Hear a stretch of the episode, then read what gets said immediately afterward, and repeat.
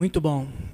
Nós estamos realizando nesse mês de novembro esta série de mensagens chamada Coisas que o dinheiro não compra, o que tem valor não tem preço. E a gente decidiu fazer essa série de mensagens nesse mês de novembro para falar desse assunto tão importante e indispensável em nossas vidas, que é o dinheiro. É verdade que existem coisas que o dinheiro não compra. Para todas as outras existe, tem uma propaganda que falava sobre isso, né? É verdade, tem coisas que o dinheiro não compra. Mas também é verdade que são pouquíssimas, raríssimas as coisas que o dinheiro não compra. E é justamente aqui que está o grande problema no nosso coração. Porque as coisas que o dinheiro compra, elas nos prometem coisas que só Deus pode dar: paz, uh, sentido da vida, alegria, satisfação.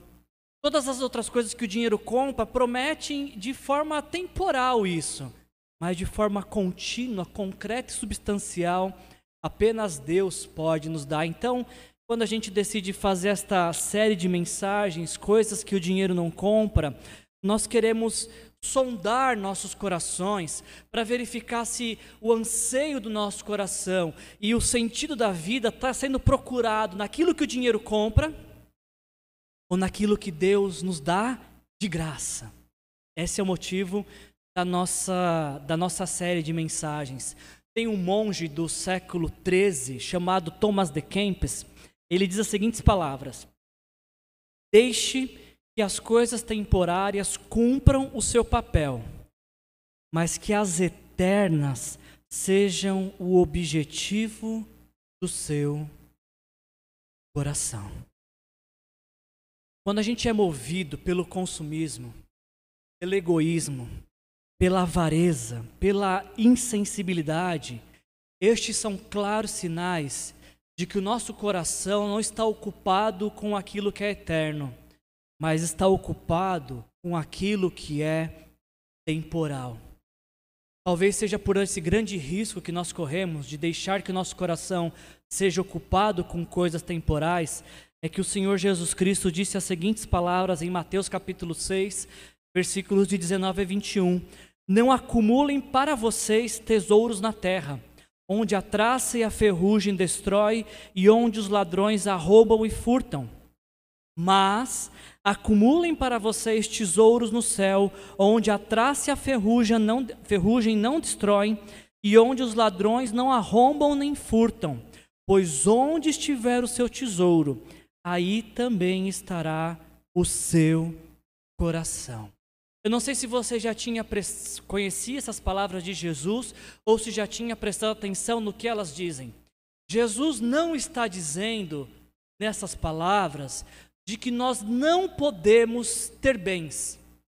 Jesus não nos condena, não nos reprova por querermos ter uma casa, um carro, roupas, uh, comida na dispensa, eletroeletrônicos. Não é isso que o texto está dizendo.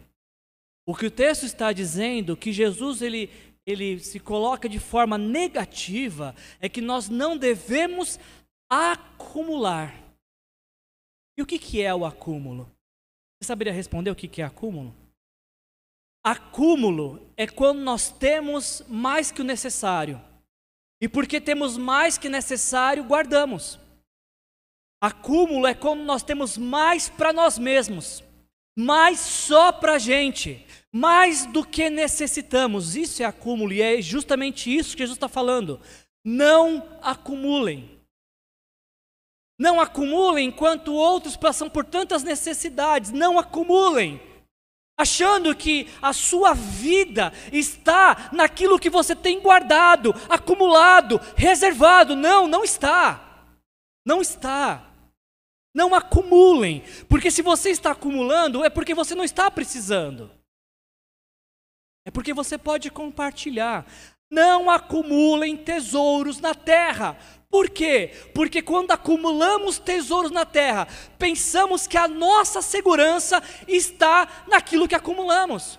Estamos seguros, por quê? Porque temos um monte de coisa acumulada. Porque quando chegar uma pandemia, a gente pode recorrer a tudo que acumulamos. Não é por um acaso que as pessoas, quando no início dessa pandemia, foram ao mercado e compraram tantas coisas, precisavam, não, aquelas queriam ter acumulada para garantir a sobrevivência. Sem se importar se outras pessoas iam estar precisando. Mas também é interessante esse texto porque, na mesma medida que Jesus diz: Não acumulem para vocês tesouros na terra, ele diz: acumulem nos céus. E a pergunta é: por quê? Por que acumular tesouro no céu? Porque Jesus diz que quando nossos tesouros estão nos céus, ou seja, aquilo que a gente tem de expectativa, de valor, de preciosidade, quando isso está no céu, é lá que está nosso coração. É na eternidade que está o nosso coração. E é por isso então que a gente tem que acumular tesouros no céu. Essas palavras de Jesus foram ditas há quase dois mil anos atrás. E é muito interessante ver que, apesar de serem palavras ditas no primeiro século, como que elas são atuais para os nossos dias. Você não acha? A pandemia, ela nos mostrou o quanto essas palavras de Jesus são atuais e o quanto que os seres humanos têm essa habilidade da sobrevivência, de acumular para poder se preservar. A pandemia nos mostrou o quanto o coração humano é inclinado para o acúmulo. Chega a ser assustador, não, não que seja surpresa, mas assustador o, o número de casos de corrupção que nós ouvimos na pandemia. E certamente quem está se envolvendo com corrupção não está pensando nos tesouros do céu, mas está pensando em como acumular mais na terra, para que a vida na terra seja mais confortável, seja mais prazerosa, indiferente do sofrimento alheio. Quanto de desvio de verba pública nós ouvimos falar neste ano? Verba que poderia ser destinado para a saúde e para tantas outras coisas, salvar vidas, mas foram destinados para a corrupção. Por quê? Por causa do tesouro do céu? Não! Por causa dos tesouros na terra. Como é que a gente explica? Como é que a gente explica no meio de uma pandemia um quilo, 5 quilos de arroz custar mais de 25 reais? Como é que a gente explica no meio de uma pandemia o leite chegar quase a 4? O feijão chegar quase a 7, o tomate a 9. Tem explicação no meio de uma pandemia itens tão básicos para a sobrevivência humana subirem de preço.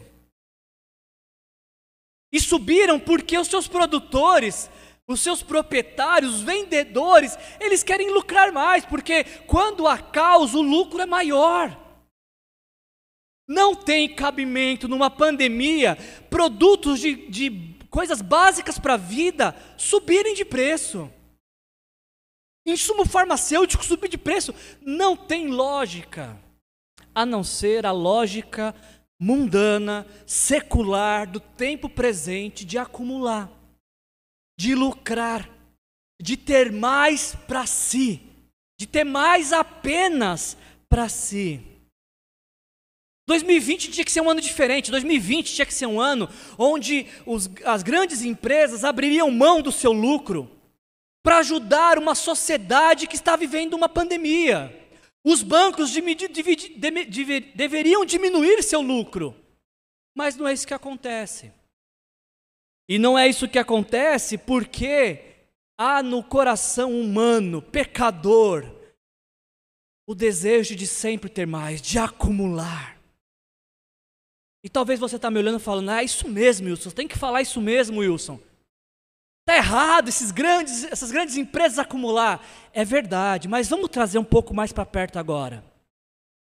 Vamos tirar do macro e trazer para o micro, e trazer para o particular, e trazer para a vida pessoal. Porque a gente apontar o dedo para o governo, para os corruptos, para os grandes empresários. Aliás, parênteses, saiu uma, revista, uma entrevista na Forbes esse mês que as 26 pessoas mais ricas do mundo ficaram ainda mais ricas na pandemia.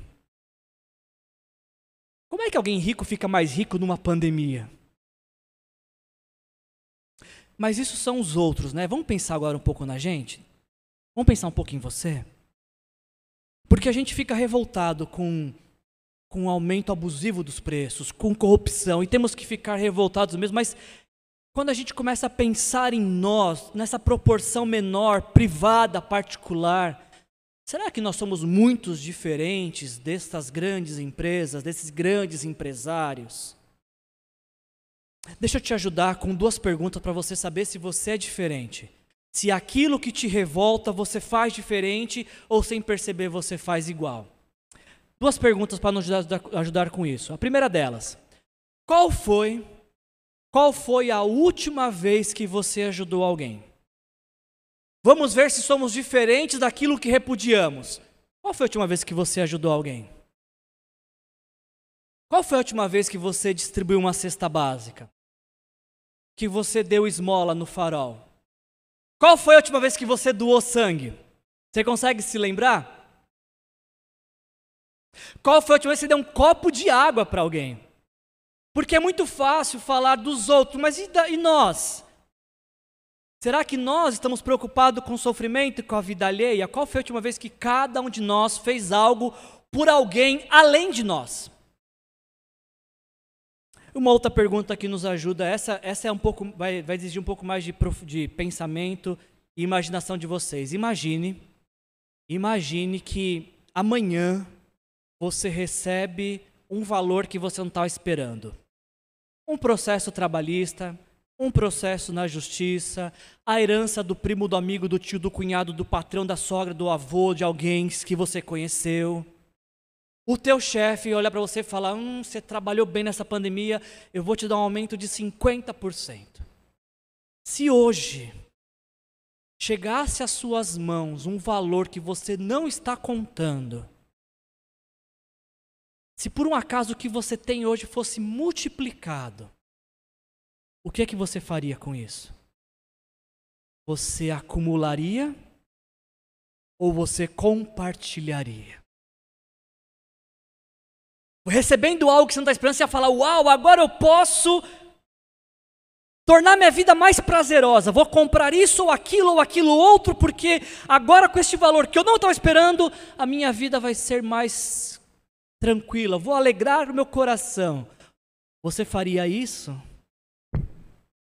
Ou você olharia para um valor que você não está esperando, que caiu nas suas mãos, você pensaria: já que esse é um valor que eu não estava contando, quem que eu posso ajudar com isso? É sobre isso que eu quero conversar com vocês nessa noite. Eu quero falar com vocês sobre amor incondicional. Esse é o tema da nossa mensagem. E a gente vai meditar juntos no texto de Lucas, capítulo 10, a partir do versículo 25. Se você está com a sua Bíblia, você já pode abrir. Se você não tiver, a gente vai projetar aqui também. Mas eu quero conversar com vocês sobre amor incondicional. Eu quero conversar com vocês sobre o amor que não tem preço. Eu quero conversar com vocês deste amor poderoso capaz de transformar vidas. E antes da gente meditar no texto, eu tenho duas boas notícias para te dar. A primeira delas, a primeira delas é que todo o dinheiro que você tem, seja um tantinho ou um tantão que você tem, todo o seu dinheiro não é capaz de fazer com que você seja mais amado e mais amável. Entendeu? Não é o seu dinheiro, seja pouco ou seja muito, ou o que você espera ter, que vai fazer com que você seja uma pessoa amada ou uma pessoa amável. Essa é a primeira boa notícia. Para você que está meio quebrado sem grana, então isso é fantástico, né? Saber que não depende do quanto você tem na carteira ou na conta bancária para que você seja amado ou amável. Agora, a segunda boa notícia, e essa é a melhor de todas, é que amar e ser amado é algo que Jesus quer te dar de graça. O que significa que se você precisa se sentir amado nesta noite, se você sente necessidade de ser amada nesta noite, Jesus tem para te dar isso de graça. E se você quer se tornar uma pessoa mais amável, pelo poder do Espírito Santo, Jesus vai fazer isso hoje na sua vida de graça. Independente de quanto você tenha no bolso, ou na carteira, ou na conta bancária. Para falar sobre o amor incondicional, a gente vai meditar nesse texto de Lucas capítulo 10. E o versículo 25, a partir do versículo 25, começa nos falando as seguintes palavras. Certa ocasião, certa ocasião, um perito da lei levantou-se para pôr Jesus à prova e lhe perguntou: Mestre, o que, que eu preciso fazer para herdar a vida eterna? O que está escrito na lei? Respondeu Jesus. Como você a lê? E ele respondeu: Ame o Senhor, o seu Deus, de todo o seu coração, de toda a sua alma, de todas as suas forças e de todo o seu entendimento. E ame o seu próximo como a si mesmo. A Bíblia, ela nos diz essa história de que certa vez Jesus estava ensinando e o ensino de Jesus foi interrompido. Um perito na lei, ou seja, um especialista no Antigo Testamento, alguém que conhecia o Antigo, Testamento de cor e salteado, se levanta para fazer uma pergunta a Jesus. Alguém, um, um teólogo, um especialista em Bíblia, vai fazer uma pergunta para Jesus, e não apenas qualquer pergunta, mas a pergunta mais importante que alguém pode fazer na sua existência. Agora, o que é interessante você perceber é que quando este teólogo, quando esse perito na lei, quando esse biblista vai até Jesus e faz essa pergunta tão importante, o interesse dele não é, não é a resposta de Jesus. O interesse dele é como Jesus vai responder. Porque se Jesus responde fora da Bíblia, fora da lei, fora do, do Antigo Testamento, esse perito na lei ia poder acusar Jesus então de estar tá vivendo fora da lei, fora da palavra. E esse perito da lei, ele chega para Jesus e fala, faz a pergunta que eu e você um dia deveríamos nos fazer. Pelo menos uma vez na vida, você tem que se fazer essa pergunta. Esse perito da lei, ele se aproxima de Jesus e ele fala assim: Mestre, o que eu tenho que fazer para herdar a vida eterna? Ou seja, o que eu tenho que fazer para quando morrer ir para o céu? O que eu tenho que fazer para que quando eu morrer, meu destino eterno seja a eternidade com Deus e não o inferno? O que eu tenho que fazer para que quando os meus olhos se fecharem na história, eles se abram na eternidade? Alguma vez você já fez essa pergunta? E mais importante, você sabe a resposta para essa pergunta? Você sabe o que você precisa fazer para ter a vida eterna? O que você, você sabe o que você precisa fazer para que o seu destino eterno não seja a condenação, mas seja a glória eterna com Cristo Jesus? Você sabe a resposta a essa pergunta? Essa é a resposta pelo qual toda a vida vale a pena. E pelo qual toda a nossa vida depende. Porque se você sabe a resposta desta pergunta, independente do que aconteça na sua vida, você não vai perder a sua paz, a sua alegria, a sua esperança, porque a, se você tem a resposta dessa pergunta, a sua esperança não está neste mundo, está no mundo que está por vir. Então você vive com os pés na história, mas com os olhos na eternidade, quando você sabe a resposta para essa pergunta. E o contrário é verdadeiro. Quando você não sabe o que tem que fazer para ter vida eterna, você tenta, com todo o seu esforço, com todo o seu dinheiro, com todas as suas energias, transformar este mundo no melhor lugar para se viver para sempre. Mesmo que o para sempre seja por alguns poucos anos de vida que Deus vai te conceder. Esse perito da lei, ele se aproxima diante de Jesus, ele faz essa pergunta que vale a nossa alma. O que que eu preciso fazer para ter vida eterna? Agora o que é muito curioso é quando a gente olha a resposta de Jesus, porque Jesus ele não responde antes ele ele responde com uma pergunta. O especialista em Bíblia fala: Jesus, o que eu preciso fazer para ter vida eterna?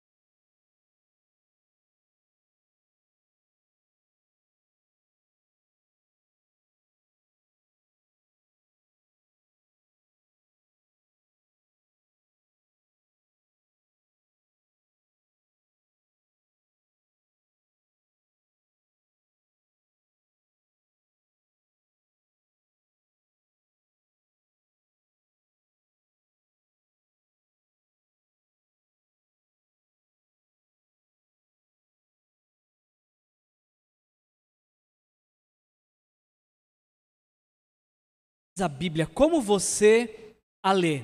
E aí então o perito da lei responde para Jesus: Bom, para ter vida eterna, a palavra diz que nós precisamos amar a Deus de todo o nosso coração, de toda a nossa alma, de toda a nossa força e de todo o nosso entendimento, e amar o nosso próximo como a si mesmo. É isso que a Bíblia diz. E Jesus olha para esse perito da lei e fala: Você acertou.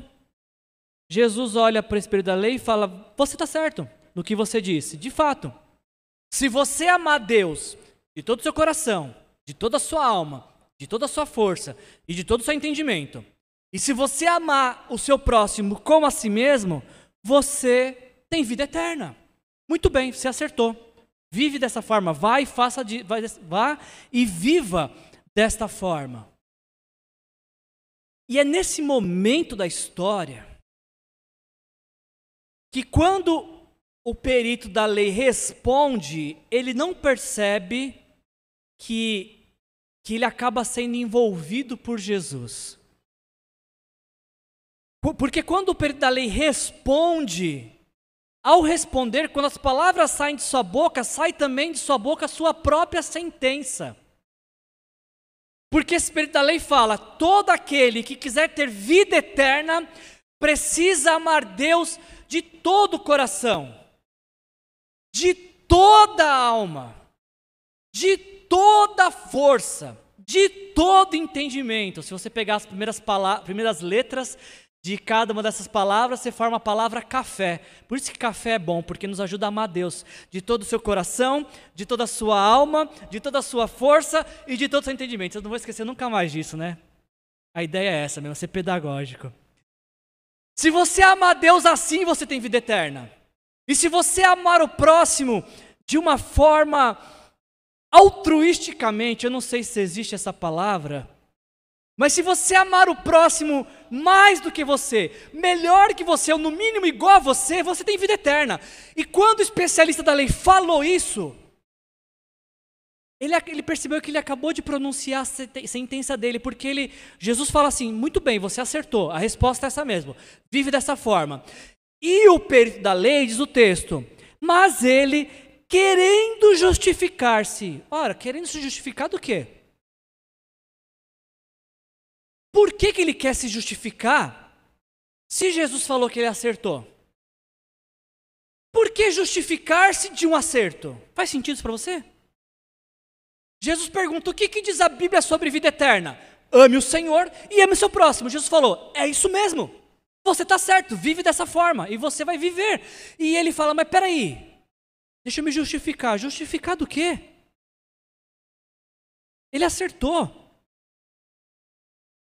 A justificativa que esse perito da lei chega à conclusão de que absolutamente ninguém, ninguém, ninguém ama a Deus de todo o coração, de toda a alma, de toda a força e de todo entendimento. Pelo menos não a todo tempo. Não sempre. Não a toda hora. Pode ter momentos na vida que amamos a Deus dessa forma, mas ninguém ama a Deus a todo tempo desta forma, por toda a sua vida. E eu não vou nem entrar no mérito do próximo. Ninguém, absolutamente ninguém, ama o seu próximo como a si mesmo, não a todo tempo, pelo menos. Não a toda hora. E por que não? Porque nós somos pecadores. E a nossa natureza caída não nos deixa amar a Deus nesta proporção sempre. E do próximo da mesma forma. E o perito da lei, ele chega a essa conclusão. Ele fala, mas peraí, se para ter vida eterna eu tenho que amar a Deus e amar o próximo continuamente, eu não faço isso, então eu não tenho vida eterna. E aí ele quer se justificar e ele fala assim: Mas peraí, Jesus, quem que é o meu próximo? Esse perito da lei ele precisa se justificar, porque ele sabe que ele não atingiu essa medida de padrão de Deus para ter vida eterna. E nem eu nem você. E é por esse motivo que Jesus vem ao mundo. Porque Jesus vem ao mundo para morrer pelos nossos pecados, porque os nossos pecados nos impediram de atingir essa medida de padrão de Deus. Jesus fala: para você ter vida eterna, você tem que amar Deus e amar o próximo. A gente não consegue.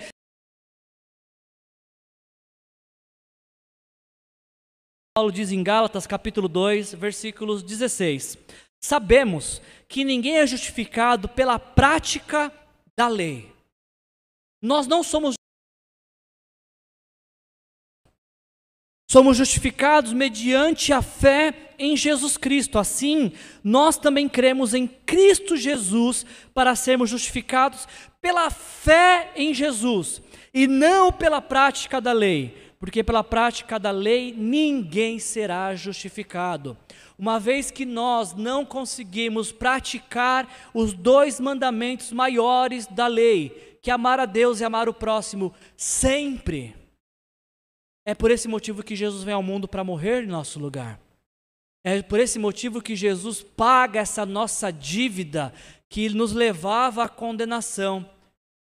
E o perito da lei está diante daquele que poderia conceder perdão e vida eterna a ele, mas ele está pensando de, do que ele poderia fazer para ter vida eterna, e é por isso que ele se justifica sobre quem era o próximo dele. Porque se Jesus falasse assim: o teu próximo é a tua mãe, é a tua esposa, são os teus filhos, são os teus amigos, esse período da lei podia falar: bom, então nesse caso eu amo meu próximo. E aí, quando ele faz essa pergunta: quem é meu próximo? Jesus vai nos contar uma das parábolas mais conhecidas na Bíblia e certamente uma das mais inquietantes, que hoje vai ser o centro, o coração da nossa mensagem. Para responder a espírito da lei, quem é meu próximo? Jesus conta a seguinte história: Um homem descia de Jerusalém para Jericó quando caiu na mão de assaltantes. Estes lhe tiraram as roupas, espancaram-no e foram, e foram deixando quase morto. E aconteceu estar descendo pela mesma estrada um sacerdote. E quando viu o homem, passou pelo outro lado.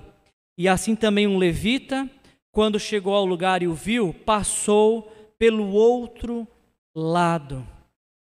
Essa é uma das parábolas mais conhecidas da Bíblia. Nós a conhecemos como a parábola do bom samaritano. Tenta, tenta visualizar essa cena. Nos diz a história que Jesus está contando para responder sobre quem é nosso próximo. Nos diz a história de que um homem, um viajante, possivelmente um comerciante, está descendo de Jerusalém para Jericó. É uma viagem de 27 quilômetros. E este homem fazendo esta viagem, de repente ele é surpreendido por assaltantes.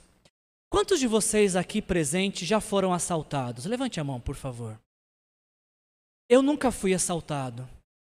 Eu não sei qual é o sentimento de ser assaltado. Você que já foi assaltado, você sabe o que esse texto está falando. E você que foi assaltado, tente captar o que está passando este homem, esse viajante que foi assaltado.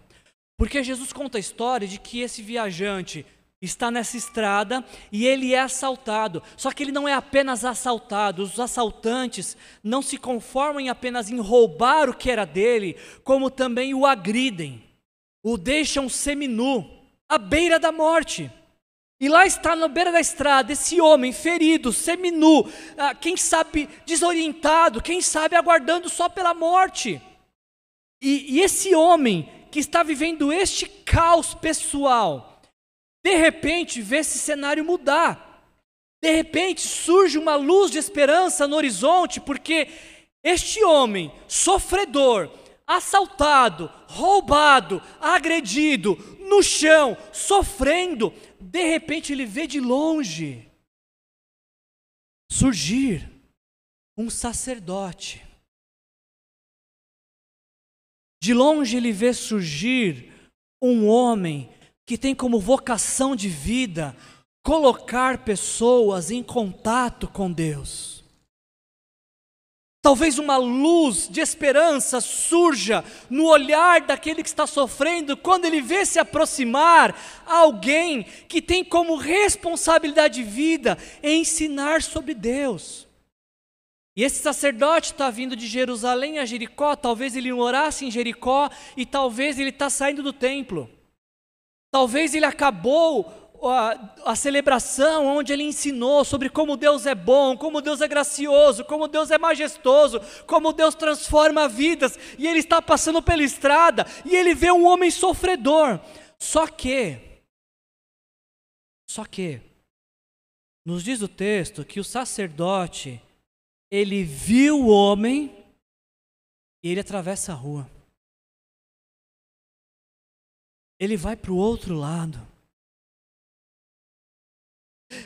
O homem que está sofrendo talvez se encheu de esperança, porque de, enfim ele vê um homem de Deus.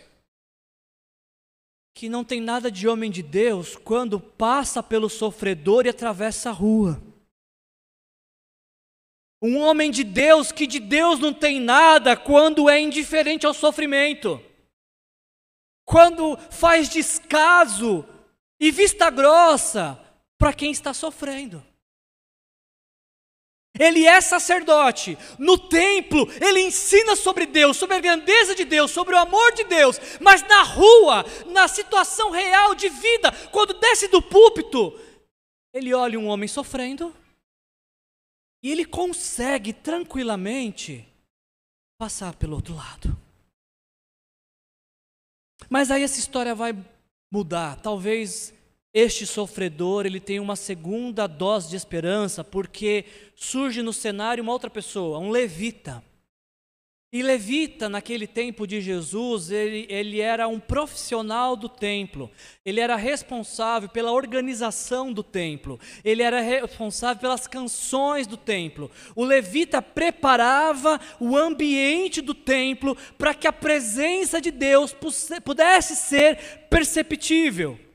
Se o sacerdote ensina sobre Deus, o levita canta sobre Deus, ou o levita ensina sobre Deus cantando. E lá está o homem que está sofrendo, que, que foi surpreendido pelo sacerdote passar da atenção, mas agora vem o levita. Quem sabe esse levita que canta sobre Deus, que chora quando canta sobre Deus, que, que pula e que se alegra quando fala sobre Deus, quem sabe o levita sim, esse sim vai ajudar. Mas este que canta sobre Deus não vive o que cantou, porque diz o texto que quando chega ao lugar, ele também vê o homem sofrendo e também passa para o outro lado. Sacerdote e levita. Dois homens considerados pela sociedade como homens sagrados, como homens de Deus. Sacerdote levita, dois homens que a sociedade olha e espera deles algo espiritual, porque são referenciais de espiritualidade, são especialistas em quem é Deus e o que Deus faz. Destes se espera que tenha uma palavra e uma ação Característica de Deus: homens com profundo conhecimento bíblico.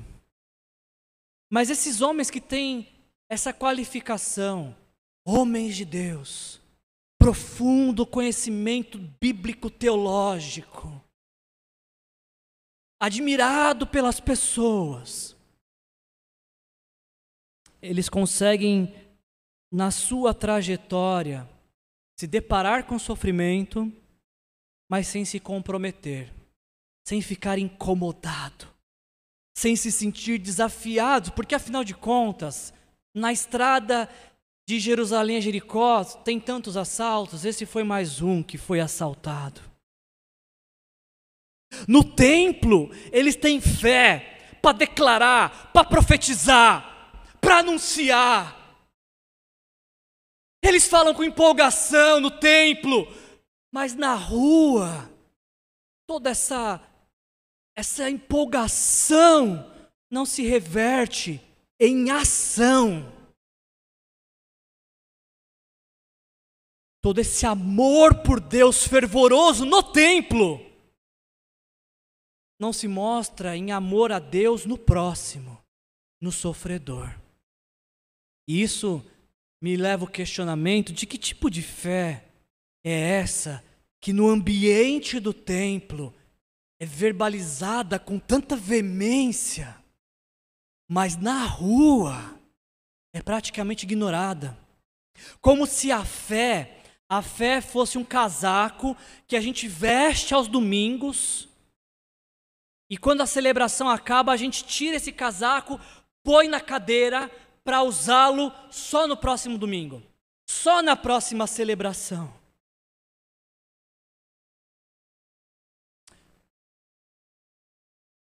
Esse texto tem falado demais comigo, gente, por mais de um mês. Esse texto ele tem me amassado nesse último mês. E essa é a mensagem mais difícil que eu tenho para pregar desta série, imagino eu. Porque quando eu leio esse texto, eu não consigo ignorar de que eu e você somos as pessoas que vêm ao templo. Independente da função que eu ocupo nesta igreja de pastor, nesse quesito eu não sou diferente de vocês. Eu e vocês somos pessoas do templo. Pessoas que vêm ao templo. E aqui no templo, a gente canta sobre Deus. A gente fala sobre Deus. Nós levantamos nosso olho para o alto, nós dizemos: Senhor, nós te amamos, como eu te amo, amado da minha alma, a minha alma tem sede de ti. A gente faz isso aqui no templo. Mas esse texto me desafia, ele me questiona, e deve te questionar nesta noite. Se o que nós falamos sobre Jesus é o que nós vivemos por Jesus. Se essa fé praticada no templo por Jesus é uma fé praticada na rua também por Jesus. Se esse amor declarado por Jesus no templo também é declarado por Jesus na direção de quem está sofrendo. Nesse mês a gente está falando sobre dinheiro. Será? Será que o nosso dinheiro, a forma como a gente gasta nosso dinheiro, ela realmente aponta para discípulos de Jesus Cristo? Como eu falei semana passada, se alguém pegar nosso extrato, vai olhar e falar: ah, aqui ó, tipicamente o extrato de um discípulo de Jesus. Será que nosso extrato denu nos denuncia ou nos anuncia como discípulos de Jesus?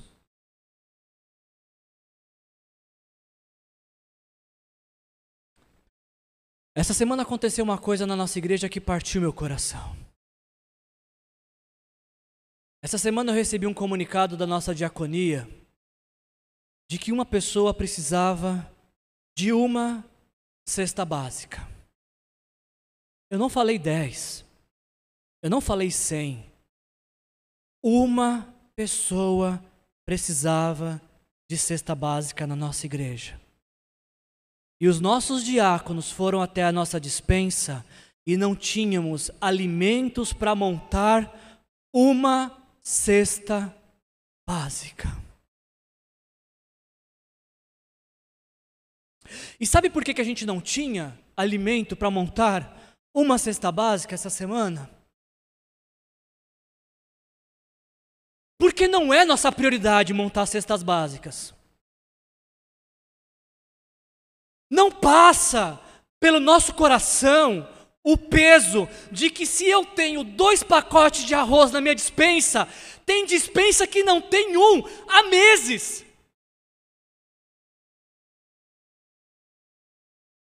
E isso pesou no meu coração. Como que uma igreja de 96 membros não tem uma cesta básica para doar?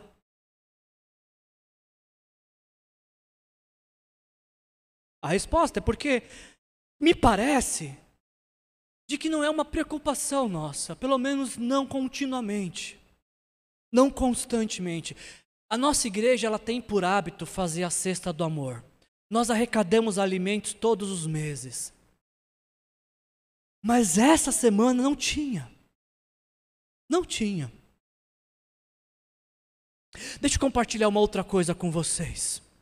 Aqui na nossa igreja, talvez muitos de vocês não, não saibam, não se lembram, nós estamos tendo um curso de finanças chamado Crown. Ele nos ensina como cuidar do nosso dinheiro. Aliás, parentes, se você quer aprender como cuidar do seu dinheiro, se você quer sair das suas dívidas, se você quer ter uma vida financeira que glorifique a Deus, eu te encorajo com muita veemência que você faça esse curso quando a gente abrir inscrições no semestre que vem. E Marcos e Kátia, se vocês estiverem me assistindo, muito obrigado por tudo que vocês me ensinaram nesse curso. Eu fiz esse curso esse semestre aqui na nossa igreja. Marcos e a Kátia ministraram para mim esse curso. E se você pegar o meu orçamento este ano, você vai ver lá. Meu orçamento, eu pego, tá numa planilha, eu tenho lá. Primeira, primeira, primeiro lugar que eu destino meu, meu rendimento, dízimo. Tem lá, separado. Eu, eu pego meu salário, do meu salário, 10% é separado para dízimo. E 10% não é meu máximo da contribuição, é o mínimo. Você vai pegar meu orçamento, se você quiser fazer eu posso te encaminhar meu orçamento para que você faça junto comigo. E de repente você aprenda o que eu aprendi. No meu orçamento familiar você vai ver dízimo, você vai ver oferta, que também não é o valor máximo, é o mínimo para mim contribuir de oferta. Está no meu orçamento, é um compromisso que eu assumi com Deus. Você vai ver lá poupança, você vai ver lá no meu orçamento condomínio, gás, luz, parcela do carro, mercado, padaria, feira, enfim. Esse é o meu orçamento familiar.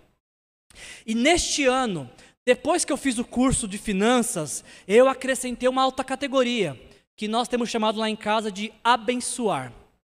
De tudo que eu recebo, eu recebo, uma, eu para uma parcela do meu orçamento familiar para doar para quem precisa. E sabe por que eu estou te contando isso? Eu estou contando para vocês porque eu estou com vergonha. Eu estou com muita vergonha. Porque em 24 anos caminhando com Jesus, este é o primeiro ano que eu assumo como compromisso mensal que uma parte do que ganho não é meu. Eu sempre ajudei pessoas. Eu sempre trouxe alimento para a cesta do amor. Eu sempre dei presentes, mas como compromisso. Esse foi o primeiro ano e eu estou com vergonha disso. Porque se eu sou discípulo de Jesus, isso tem que ser uma prática. Isso não tem que ser uma coisa esporádica, tem que ser contínuo. E talvez algumas das pessoas da nossa igreja estão pensando assim, Wilson, mas ninguém avisou que tinha que trazer alimento. Ué, mas precisa avisar? Ou será que a cesta básica que a gente doou o mês passado durou três meses? Que cesta maravilhosa é essa? Não, não durou. Não durou. Nós precisamos assumir o compromisso de sermos aqueles que vêm para o templo, mas que, que vir ao templo faça algo tão grande em nossas vidas ao ponto de, de ter continuidade durante a semana. De abrir nossos olhos para quem precisa, para quem sofre, para quem é necessitado. Nós não podemos passar pela estrada, vermos pessoas sofrendo e sermos indiferentes ao sofrimento humano. E deixa eu te falar uma coisa: se você trouxer alimento toda semana para doar, a gente tem toda semana alguém para dar.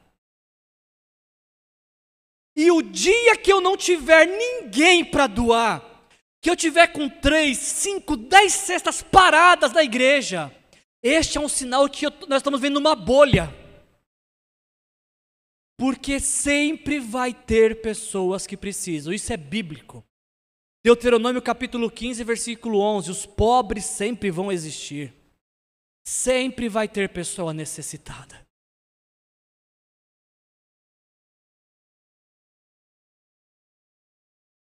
A gente está. A gente está diante de uma segunda onda de Covid. E eu sinto que o Senhor está nos convocando para nos prepararmos. A primeira foi surpresa, a segunda não pode ser chamada de surpresa. Nesta pandemia, nós distribuímos mais de 130 cestas básicas. Produzimos 7 mil máscaras para distribuir para a população.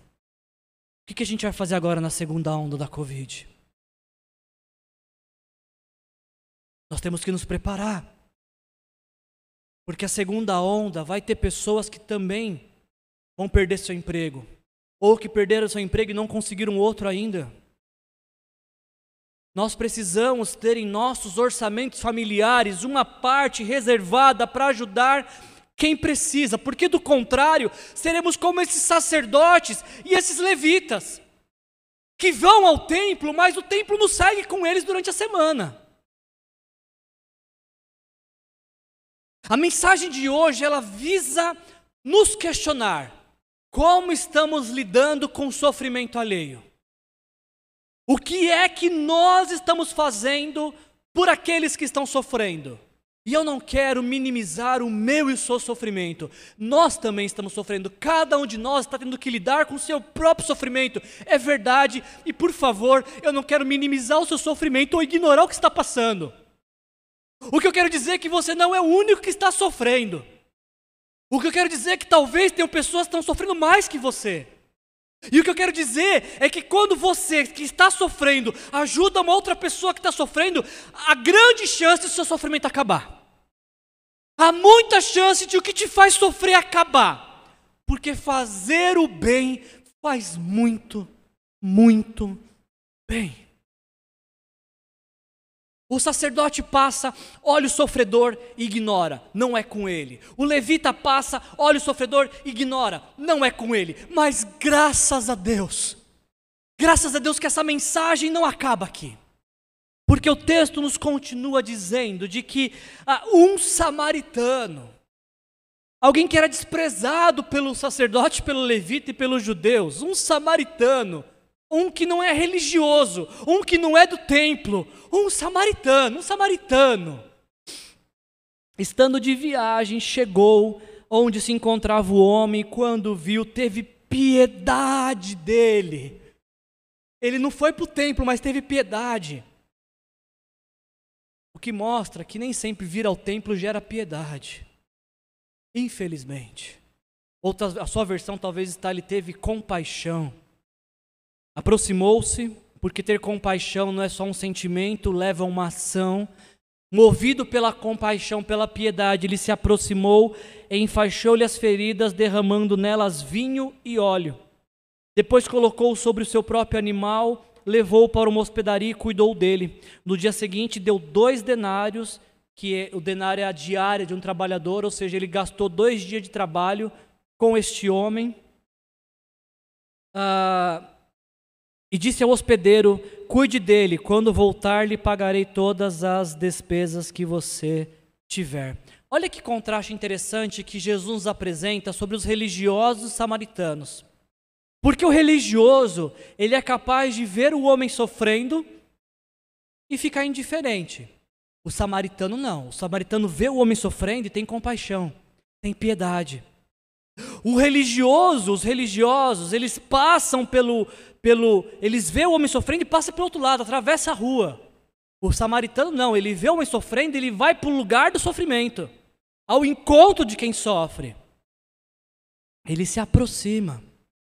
Os religiosos veem o sofrimento e conseguem seguir tranquilamente suas vidas. O samaritano não consegue seguir adiante quando ele vê o sofrimento. Ele para, ele interrompe seus planos para levar alívio a quem está sofrendo. Então Jesus fala que o samaritano, ele enfaixou as feridas e derramou vinho e óleo, ou seja, ele trocou aquilo que ele poderia consumir, o vinho e o óleo, para que isso servisse de bens medicinais. O samaritano colocou o animal sobre o próprio, colocou o, o sofredor, o viajante assaltado sobre o próprio animal. Se ele colocou sobre o próprio animal, como é que ele seguiu viagem? andando 27 quilômetros. Ele abriu mão do conforto para gerar acolhimento. Ainda Jesus fala que o samaritano levou o homem até uma hospedaria, ou seja, ele trocou lucro, ele trocou dinheiro, ele trocou o suor dele, o que ele ganhou pelo suor dele, por despesa para trazer alívio para quem estava sofrendo.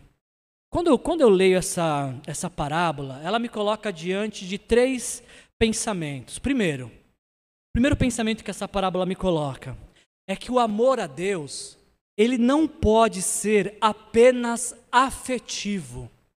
Ele precisa ser também efetivo. Você entendeu isso? O amor a Deus não pode ser apenas afetivo. Deus, como eu te amo, minha alma anseia pelo Senhor, não pode ser apenas afetivo, ele precisa ser efetivo. Deus, eu te amo, deixa eu ver quem eu posso ajudar. É a primeira lição que esse texto me traz. A segunda lição que esse texto, texto me traz é que o amor a Deus, meu amor a Deus, é materializado na vida do outro. O meu amor a Deus pode ser palpável pelas minhas boas ações. Como é que vocês sabem que eu amo a Deus? Pelas minhas boas obras. Pelas boas coisas que eu faço. Se você me vê fazer uma boa obra, fala, ah, o amor a Deus aí, ó. E a mesma coisa eu, eu sei que você ama a Deus pela bondade materializada na sua vida. E ainda esse texto me ensina de que, assim como eu não posso comprar o amor de Deus, eu não posso impedir, também deixar que o dinheiro me impeça de amar a Deus. Porque o samaritano, Ele gasta vinho e óleo, ele abre mão do seu conforto, do animal que o carregava, ele gasta com hospedaria. Nós temos que fazer a mesma coisa. O dinheiro não nos pode impedir de amar a Deus. Esse texto ele nos ensina três filosofias de vida. A primeira filosofia de vida é a filosofia de vida dos assaltantes. O que é seu é meu. Os assaltantes amavam as coisas do viajante e por isso agrediram e por isso maltrataram. E muitas pessoas, por amar as coisas do outro, elas agridem também, elas invejam, elas manipulam, elas cobiçam e fazem de tudo para ter o que é do outro. Então, essa parábola nos ensina um, esse possível estilo de vida de alguns. O amor ao que é do outro. O que é seu é meu. Um segundo estilo de vida, uma filosofia que essa parábola nos ensina, é a parábola dos religiosos. O que é seu é seu, o que é meu é meu. Ou no ditado popular, cada um com seus cada um com seus problemas. Para mim, você é problema seu. Esse é um segundo tipo de vida dos religiosos, filosofia de vida de quem vive para suas demandas, para os seus interesses, para as suas necessidades, cada um com seus problemas. Eu já tenho os meus e são muitos. Deus deu uma vida para cada um cuidar da sua. Tem até aquela canção bonita, né? Cuida da sua casa, cuida da sua vida, porque cada um tem uma vida para cuidar. É uma filosofia de vida. Mas ainda tem uma filosofia de vida, uma terceira, que é a filosofia de vida do samaritano. Aquilo que é meu também é seu. Que Deus me deu não deu só para mim, Ele deu para mim e para você. Ele deu para mim compartilhar com você. Ele deu para mim para que seja nosso. Ele deu para atender minhas necessidades, para que eu atenda também as suas necessidades. E aí, para caminhar para a conclusão, eu preciso te perguntar: qual que é o seu estilo de vida hoje? Você vive nesse estilo de vida, o que é seu é meu? Cobiçando o que os outros têm e fazendo o que for possível para ter também? Você vive o estilo de vida, cada um com seus problemas, o que é meu é meu, o que é seu é seu?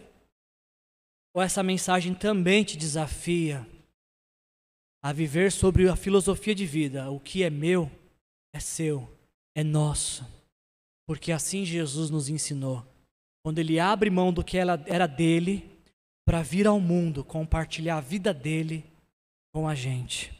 A gente caminha para a conclusão então dessa mensagem.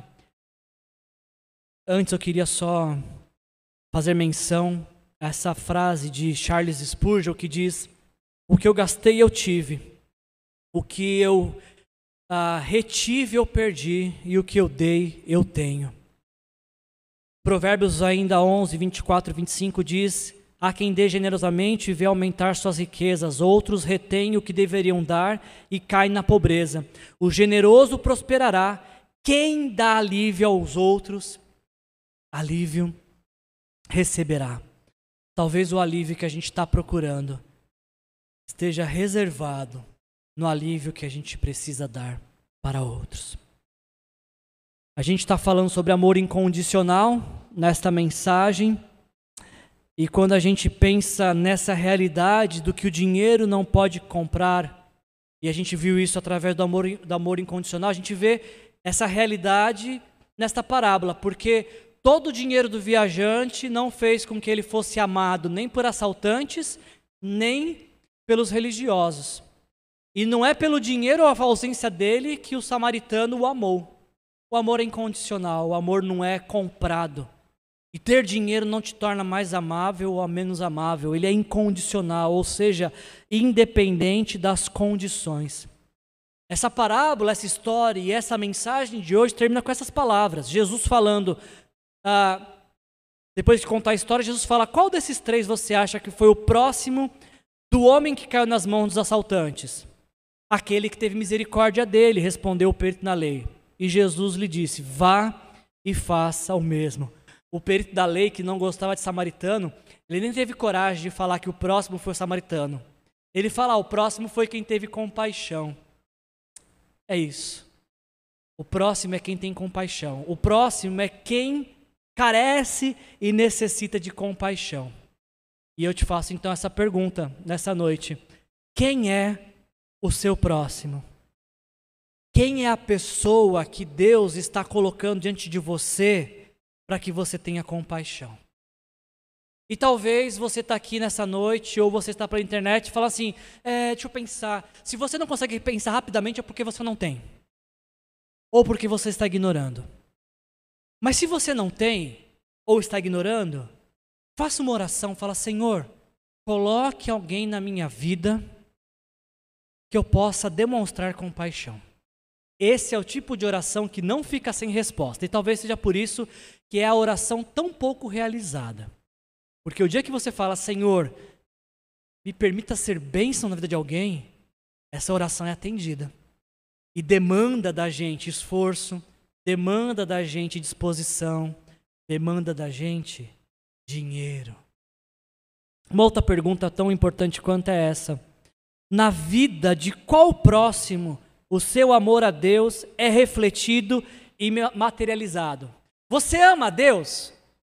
Como é que a gente pode ver o seu amor a Deus na vida do outro? Quem é o outro no qual nós podemos ver o seu amor por Deus? O seu amor materializado, percebido por suas boas ações. Fica com essa palavra de despedida do apóstolo Paulo, de Efésios, capítulo 2, versículos 8 a 10. Vocês são salvos pela graça, por meio da fé. E isso não vem de vocês, é dom de Deus, não por obras, para que ninguém se glorie. Porque, agora preste atenção, porque somos criação de Deus, realizadas em Cristo Jesus para fazermos para fazer o quê? Boas obras as boas obras não nos salvam, mas para fazermos boas obras fomos salvos, porque como, quando fazemos boas obras, demonstramos a salvação que recebemos pela fé em Cristo Jesus. Somos criação de Deus, realizadas em Cristo Jesus para fazermos boas obras, as quais Deus preparou de antemão para que nós as praticássemos. Existe uma boa obra que Deus deseja que você pratique essa semana, que eu pratique essa semana. E que através desta boa obra as pessoas venham conhecer o Deus a quem dizemos que amamos. E se você ainda não entregou a sua vida para Jesus, a boa obra que você precisa fazer hoje é confiar em Jesus Cristo como Senhor e Salvador da sua vida. Entender a boa obra que Jesus fez na cruz, de morrer pelos seus pecados, para que você pudesse ter esperança de vida eterna, perdão dos pecados, se tornar habitação do Espírito Santo. Este mundo vai te ensinar a acumular, a reter, a guardar, a pensar em você mas quando você passa a seguir Jesus Cristo, quando você passa a ser discípulo de Jesus, você percebe de que a, a lógica não é mais do acumular, do reter, do pensar em si. A lógica é o outro, é compartilhar, é pensar o que eu posso fazer para que o outro possa viver, porque foi isso que Jesus fez por nós. Se você quer viver desta forma, experimentando o amor que você não pode pagar, amor de Deus, ou expressando este amor na vida do outro, que não é uma, também uma questão natural, é uma questão sobrenatural, é um agir de Deus através de você. Feche seus olhos e faça comigo essa oração. Senhor, em nome de Jesus, queremos te agradecer, Pai, por esta mensagem.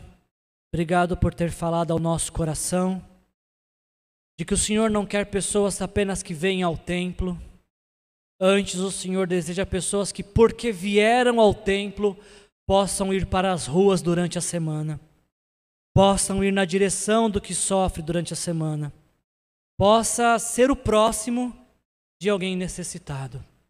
Eu te peço por esse milagre nessa semana, Senhor, nos dê a oportunidade de ser o próximo na vida de alguém de abençoar uma vida, de fazer com que o amor a Ti não seja apenas afetivo, mas seja também efetivo, Senhor.